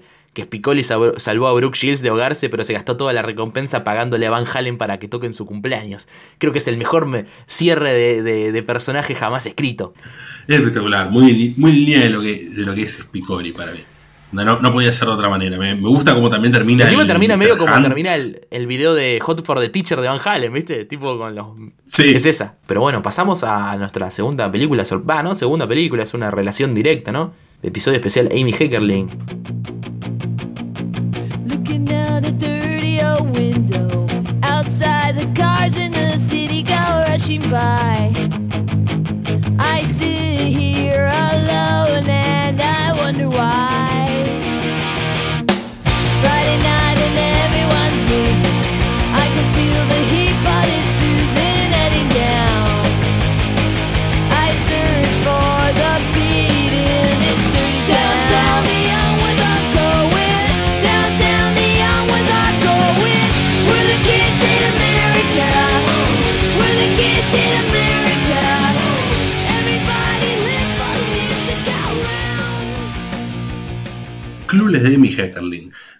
Yo esta película no la veía hace mucho tiempo. Te digo, de, adolescente propiamente. Eh, tenía muchos recuerdos, ¿sabes de qué? De la serie. Sí, sí, sí, sí. Igual que Fast Times. Sí, Fast Times tenía una serie. Yo creo que la pasaban en Nick. Ah, Totalmente no sabía, pero había. Eso sí no lo sabía. Bueno, Sí, eh, bueno, yo me acuerdo de que veía la serie de Club y dije, ah, mira, esta serie es divertida, que yo. Y después me enteré que era una película. Vi la película, me pareció que estaba bien, que yo. Y la volví a ver y me pasó. Nada, de vuelta, lo mismo decir, che, qué bien que filma, que filma Amy Heckerling. Y los tonos totalmente. Va, no tonos, sino las maneras de retratar la adolescencia tan. tan distintas, pero parecidas en la esencia, ¿me entendés? Eh, como que el mundo de Clueless es mucho más exagerado. Sí, de hecho, el, eh, capaz que estoy eh, totalmente perdido, pero siento que una referencia que tiene Amy Heckerling para filmar el personaje de Cher son las protagonistas graciosas de, de, Bárbara Stanwyck de los 30, boludo. Tiene un tono de, de inocencia, pero a la vez de humor y, y cómo filma ciertas cosas que, que me, resultó muy raro, que, me, haya, me haga acordar a comedias tipo Screwball con menos dinámica y menos rapidez eh, de diálogo, pero de otra época, boludo, de del año del pedo, básicamente. Eh, y como vos decís, encima, es una forma muy particular porque la rubia protagonista en otra película sería la villana y acá es la chabona más simpática de la historia. Totalmente, totalmente. Donde el personaje Cher es básicamente un sol, boludo. Donde es, divina, boludo. Parece que es la mina más buena del mundo. Y sí, y además totalmente, ¿cómo decirlo? Como que se apoya justamente en, el estereotipo de la rubia para construir un personaje más allá de, bueno, de la rubia, de, la chica del valle, ¿viste? Onda, construye un personaje muy empático, un personaje muy agradable. Eh, y nada, me, parece espectacular. Hablando de lo que decía esto de, un mundo totalmente, porque en Fast Times, obviamente, la adolescencia está totalmente idealizada en algunos sentidos, en varios es bastante fantasiosa, pero acá ya lo fantasioso te lleva al extremo, te lleva a ver eh, un grupo de adolescentes de, la High Society americana eh, que tienen un, un mundo que te das sí, encima, medio, medio, si bien al principio juega con eso, viste que arranca con ese montaje que si che, esto poronga que es. Dice, no, no, para, esto no es, un, no es una propaganda de, de, MTV eh, y cambia de tono, así como ya de entrada sabe que está haciendo. El tono de los personajes parece también medio de, de, de Dawson's Creek, ¿viste? Todo muy exagerado. Eh, cuando el chabón va y le dice, hey woman, y, le da todo ese discurso de no, no, para, en el dialecto, dialecto callejero hay un montón de formas de referirse a la mujer y no todas están sexualizadas y no todas son misóginas. Dice, ¿por qué mierda dice eso? No, boludo, es el momento que me encanta con ese personaje cuando está en la fiesta y el chabón se está rapando. ¿Por qué it real. I keep it real. Y el chabón que lo estaba pelando es como, dale, sí, chabón. Y le... Es muy bueno. llamar a tu papá. Muy gracioso. Sí. Bueno, y tiene su propio Spicoli también. El fumo. Este, claro, este sí. es cierto. ¿cómo se llama? Es este, cierto. Sí, sí, sí. Breaking Mayer, el de Pesadilla 6. Cara muy. No... Bueno, este pibe tiene una cara muy 90, 90 2000. La cara de boludo que tiene es muy. No, es imposible que exista en otra época, boludo. Me encanta. No me acordaba que era el de Pesadilla, chabón, claro. De la peor pesadilla de todas. Sí, sí, ahí está un poco más pibito. Está, onda, no le puede discutir nada al pibe. Está en Pesadilla. Está en Clubes, eh, actúa en una de Michael Mann. Bien, qué gran, Bueno, vos, lo que decías, me sorprende Amy Heckerling cómo pudo adaptar su sensibilidad sobre la adolescencia y sobre la femenidad a los 90, boludo. Porque es una película totalmente icónica. O sea, es una de las películas que define el humor, la estética y un montón de cosas de los 90, Clueless.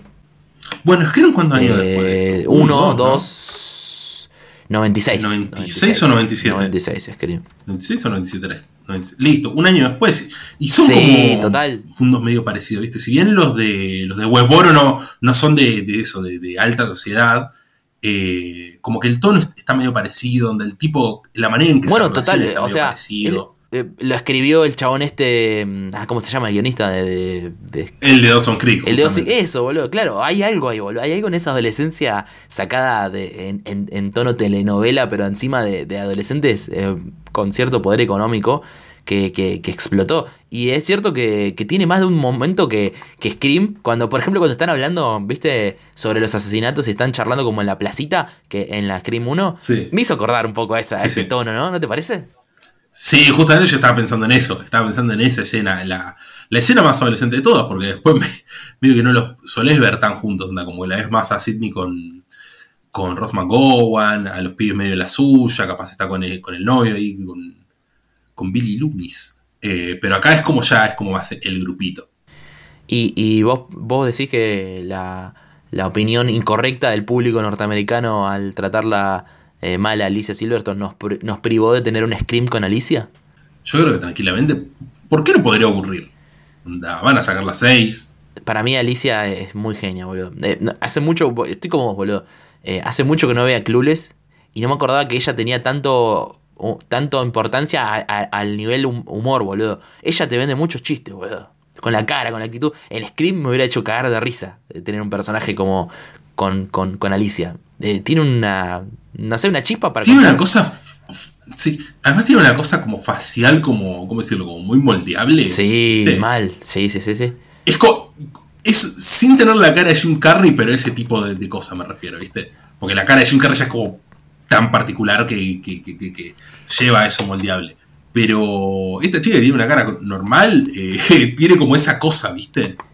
Sí, de hecho, por eso a mí me hace acordar mucho las actrices de los años 30 y 40, porque medio que el, humor femenino, eh, medio que tuvo un primer pico ahí, boludo. Eran las capocómicas, eran todas mujeres, boludo. Eh, siendo la mayor de todas, Bárbara Stanwyck, que era básicamente un sinónimo de la comedia de esa época. Y, no te digo que tiene el mismo estilo, porque obviamente hay 60 años de historia del cine en el medio, pero me hizo acordar a ese tipo de chispa, ese tipo de cara, ese tipo de jugar con soy una boluda, pero vos sabés que no soy boluda y que estoy haciendo esto totalmente pensado, hay un tono buscado y te da gracia por eso. Catherine Hepburn. Claro, exactamente, ese tipo de, ese humor y, me encantó, aparte... Eh, Amy Heckerling es una confesa fanática del cine de los años 30 y 40, entonces no me, no me sorprendería que haya habido una búsqueda muy piola por ahí, boludo. Y, la verdad que Alicia me, enamoró, boludo. ¿Qué crees que te diga? Yo estoy perdidamente enamorado de Alicia. Estoy viendo un poco de el letterbox de Alicia Silverstone para ver más o menos en qué anda.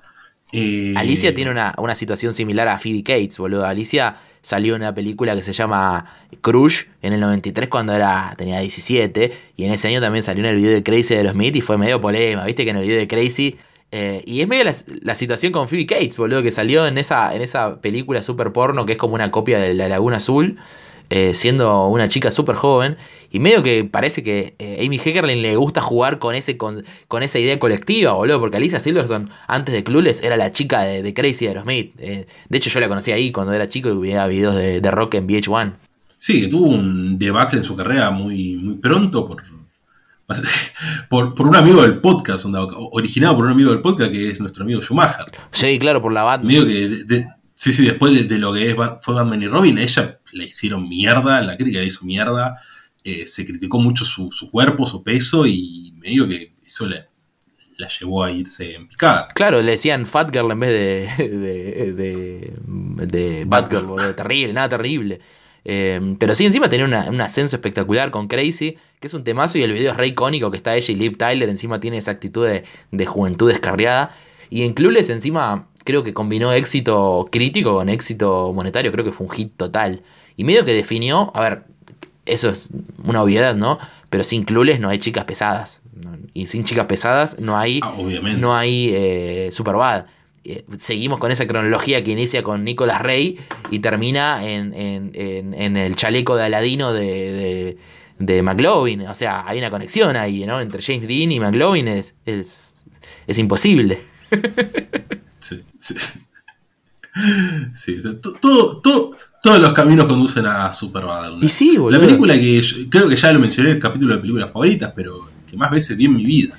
Bueno, sí, es que es una de las mejores comedias, boludo. Pero encima creo que era necesario. No sé si te pasa, pero yo cuando veo las películas de los 80 de adolescentes, el humor, si bien es salvaje y es una película que se ve doblada en latín. Totalmente, totalmente. No, no se puede ver en idioma original. Como dijo nuestro buen amigo Martín Tula, que te mandó un mensaje diciendo, a mí me encanta doblada. Em, Eh, hay una situación. En las películas de los 80, el humor de las películas adolescentes, salvo algunas excepciones como Risky Business y como Fast Times, que le acabamos de nombrar, era eh, medio cochino, medio salvaje, medio eh, chabacano, ¿viste? Olmedo y Porcela, qué sé yo. Pero quedaba por fuera la autoconciencia sobre cómo se comporta un adolescente real. La película da por sentado que estás viendo un adolescente totalmente delirante.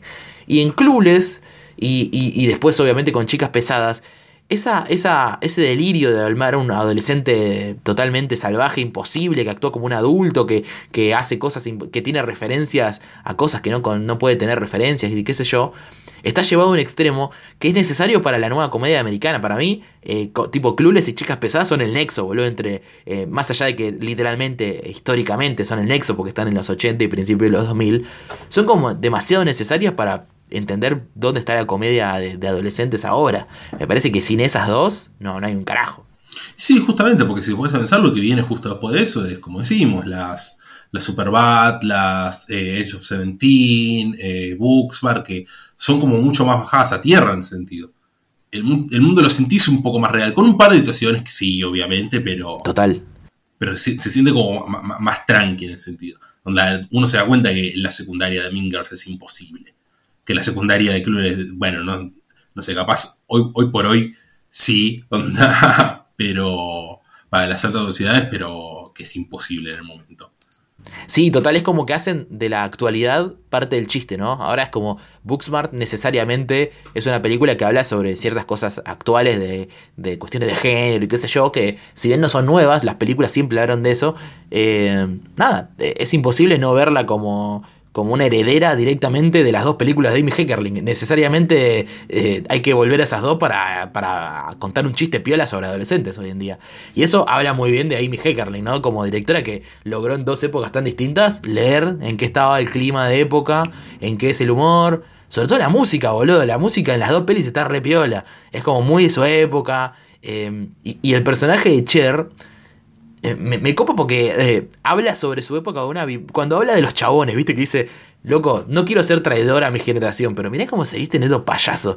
Y hace ese montaje de los chabones con el, con el pantalón caído que se le ve el culo, a mí me destruyó ese momento. Como se da cuenta de cuáles son las cosas eh, medio pedorras del momento. Total, encima son re grandes esos chabones, viste, están todos vestidos como, no sé, como Pearl Jam en el 93 están vestidos, viste, están con todos los pantalones caídos. Eh, y aparte la subcultura de los fumones había como mutado a la subcultura del skate, ¿viste? Como que está remarcado que ahora era parte de eso, la subcultura punk y skate se habían unido a la subcultura de, los Spicoli. Y medio que después termina explotando con Blink 182, con, con eh, Tony Hawk, con Jackass y todo eso y termina... Eh, no sé, se, se, une todo, boludo. Es increíble cómo se va uniendo todo a nivel época ahí en los adolescentes. Pero bueno, Iván, yo te quería preguntar algo. Si yo te pongo un revólver en la cabeza, como le ponen a nuestra querida Cher, que le roban el, el, fono, eh, ¿qué película te gustó más? ¿Fast Times o Clueless? Ni idea. A mí me gustó más Fast Times. Sos parcial a los 80. A mí me parece que también, pero siento que quiero ver Clueless una vez al año. O sea, aquel excitante curso me gustó, pero ni idea me, me, sorprendió. Tipo, encontrarme con una peli tan divertida, tan bien filmada, como decís, boludo. Sí, totalmente, totalmente. Es una película que me dan ganas de volver. Siento que, como Fast Time no la había visto nunca, mi expectativa estaba en cero. Y como el club estaba como, bueno, sí, esto estaba bien, que yo el encontrarme con, con lo buena película que era realmente, eh, me sorprendió, me sorprendió más, ¿me entendés? Y otra pregunta te quiero hacer, que esta tal vez es más polémica. Volvemos al, a lo inicial, ¿no? Este podcast está bañado en polémica. ¿Qué opinás sobre la polémica eh, incestuosa en Clules? ¿Es incesto? Por lo que yo entiendo, onda, técnicamente creo que no es incesto porque no hay relación de sangre. técnicamente no, eso es ella. No, no, no, no es. Técnicamente no. En los papeles no. Ahora, después, por lo que yo entiendo, hace bastante que no viven juntos ellos dos. ella habla del padre como que estuvo casado hace bastante y lo sigue como manteniendo el pibe. Y no sé por qué me da la idea de que tampoco empezaron a estar juntos de, tan chicos. Claro, en un momento creo que dicen que se, casaron cuando ella tenía 10 y él 12 y que estuvieron casados, no sé, un año o dos y se cortó. O sea, no se criaron juntos y no se llevaron nunca bien, evidentemente. Pero un poco santiagueño es. Eh, ¿O no? Y es un año o dos, viste, onda, qué sé yo. Sí, pasa que ponete la mano en el corazón. Por Alicia Silverton. Me Sí, cago en el occidente. bueno, me cago en Sí. me cago en el occidente. ¿Qué querés que te diga? ¿Qué querés que te diga? Bueno, ahora decime cuál es tu escena favorita de Fast Times. Mi escena favorita de Fast Times. A ver. Duro, ¿eh? Complicado. Creo que. Que tengo que elegir todo lo que es el, el momento de. De Kashmir, la cita en el, en la en el, en el restaurante, el tema de la billetera. eh, todo ese momento me da muchísima gracia. Me parece graciosísimo. Ahí está lleno de chistes. Sí, sí, creo que concuerdo con vos. Esa también es mi, mi escena favorita. ¿Y de Clueless? De, De Clueless me cuesta un poco más. de Clueless me cuesta más. Sí, sí, sí, es cierto. Me gusta. Me- ah, ¿sabes qué escena me gusta mucho? ¿Cuál? Cuando lo invita el pibe a la casa, Ah, eso. están viendo la película. Esa es, esa es excelente. Man, cuando, Esa- esa escena es excelente. cuando dice que el chabón tenía una obsesión con Tony Curtis, me hizo mierda. No, me hizo mierda porque aparte. eh, yo soy muy fanático de Tony Curtis, boludo. Yo soy muy fanático no solo de Tony Curtis, sino de, del otro actor de esa época que es. Eh, Coso, boludo. Eh, ay, me acabo de olvidar el nombre de, de este tipo, boludo. De, de Burr Lancaster, que es como la contracara de Tony Curtis en un montón de películas. Así que lo entiendo, yo lo entiendo a Christian, porque era muy capo Tony Curtis. Eh, pero sí, esa escena es di- divertidísima y me da mucha gracia lo, lo clueless que es ella respecto a Christian. De hecho, ¿no te Sí, parece que con sí, Christian hay otra ruptura un poquito piola de clichés? Que es cuando básicamente Christian patotea a los chabones que están haciéndole bullying a, la, a, a Brittany Murphy.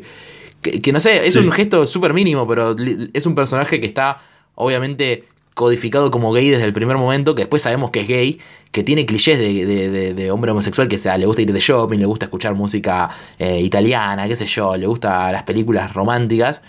Pero una los apura a los dos chaboncitos y los deja repillos, boludo. Eso es una boludez que, que Amy Heckerling no se, no se regodea en haberlo hecho ni nada. Pero es un gesto interesante. Claro, y lo canchero que es el personaje desde un principio, ¿viste? Sí, total. Siento que capaz en, en otras películas no, no se lo retrata así un personaje de la comunidad LGBT. No, no, aparte. eh, esto vuelve a lo tipaza que es Cher, que después terminan siendo recontra amigos y está todo bien y se da cuenta que ella es la que no. La que no- Me da mucha gracia cuando se meten en la carretera que le dice: ¿A quién casi te coges? A Cristian. ¡A Cristian! El chaval se empieza a cagar de. Es buenísimo, ese chabón es muy gracioso, boludo. No sé ni quién, cómo mierda Sí. se llama, pero es muy de los 90 ese tipo. No sé si no estaba también en la serie, ¿eh? ¿Sabes que tengo que.? No, no recuerdo nada de la serie, boludo. No, absolutamente. Sé que existe, pero no la, no la, no la recuerdo. Y una película con la que harías doble programa de Fast Times. Una película con la que haría doble programa para, para ambas voy a hacer. Eh, para Fast Times at Richmond Height voy a ir con Rock and Roll High School. Eh, la película básicamente de los Ramones. Una película que tiene eh, una cualidad especial que es que la protagonista es una de mis actrices fetiches, una actriz que amo mucho, que es PJ Souls, que es la amiga de, de Jamie Lee Curtis en Halloween que cada dos por tres dice Totally. Bueno, ella es la protagonista de, de Rock and Roll High School, que es Claro, la, de, la que muere con el teléfono. exactamente eh, diri- dirigida por Alan Arkush. La, la de la gorrita de Carrie. Exactamente, la de la gorrita de Carrie. Tiene una, una filmografía mejor que Jamie Lee Curtis, de hecho, BJ Souls. Eh, sí, no, olvídate. eh, que acá, mira cómo se llama PJ Souls en esta película. Riff Rendell. Y es la fanática número uno de los Ramones en toda California. Eh, nada, una Hermoso. película espectacular, Rock and Roll High School. Muy divertida. eh, que está en los Ramones, de hecho, hay un montón de canciones. eh, es una película espectacular, súper adolescente. eh, eh, es totalmente estúpida la puesta en escena porque juega con la realidad, no sé, en un momento van al baño y el baño es una oficina donde está el, patán de la escuela que te hace favores a cambio de plata, actúa Joe Dante, actúa Paul Bertel, actúa Joey Ramone, nada, están todos, están todos los faloperos, está Dick Miller, ¿no? es un rejunte de drogadictos increíble. Así que Rock and Roll High School para mí es una gran eh, doble programa con, con Fast Times. Con Fast Times. Bueno, yo el doble programa con Fast Times lo propongo con una película de Richard Linklater Uf, hermoso. llamada Everybody Wants. Oh, qué peliculón, hermano. Sí. Me parece que tiene una onda medio parecida. Más que nada el hecho de que ocurre tan claramente a lo largo de un año escolar, ¿viste? Onda, no es como dicen Confused que es un día, no es, eh, bueno, clubes que te das cuenta de capaz un poco menos de tiempo, un par de meses capaz. eh, es como eso, onda, como que tomé la longitud y la cantidad de cosas que le van pasando a los personajes que van y vienen, primero estás con uno, después con el otro, onda, etc. Eh, y me parece que es una gran película, una muy digna secuela espiritual, como le llaman, de Ace and Confused. No me parece mejor, claramente, me parece que es muy digna, muy divertida. Eh, y encima está eh, Superman. Viste que está el, nuevo Superman, el de la serie. Es verdad. Qué película divertida esa, boludo. Eh, poco querida, pero a mí me hace cagar de risa esa película, pero increíble. A mí me fascina la, conexión que tiene explícita con Days and Confused, que es que Days and Confused termina con Mitch yéndose a dormir y esta termina con el pibe. Claro, exactamente, exactamente. Eso es buenísimo. Es muy lindo, aparte es, un amanecer, ¿no? Si no me equivoco, cuando termina que llegan después de pasar toda esa noche ahí media de girona, de jirafa. Eh, es muy linda, boludo. Encima me, encanta porque en toda la película están amagando con que ellos son unos jugadores excepcionales y los ves jugando re poco. Tipo, eh, están hablando todo el día del deporte y nunca lo están jugando, que es medio, eh, no sé, es una una idea muy linda, no sé, estar hablando siempre de vivir la vida y siempre estar estacionado en el mismo lugar, hablar de, todo el día de béisbol y nunca estar jugando, boludo, porque se la pasan hablando y tiene una sola escena que juegan increíble, pero 20 segundos, boludo. Bueno, podemos pasar a dar la pista del episodio siguiente. Dale, me parece bien. Yo solo voy a decir algo sencillo, que es que es un western de los 90. A la mierda. A la mierda. Un western de los 90. ¿Puedo dar una pista más? Puedo dar una pista más, sí que puedo. Eh, no solo es un western de los 90, sino que tiene cierta relación eh, con, una película de estreno reciente donde aparece un actor olvidado, pero que yo quiero mucho. Solamente eso. Ahí está. Listo. Contale, la trama ya que está, Para, para, para un poco, para un poco. Para un poquito. No seas así. En fin. Recuerden que pueden seguirnos en nuestras redes sociales, Twitter e Instagram, para estar enterados de todas nuestras novedades. Esto ha sido Noche Alucinante, yo soy Iván Gritar. Y yo soy el concepto del cine. Adiós.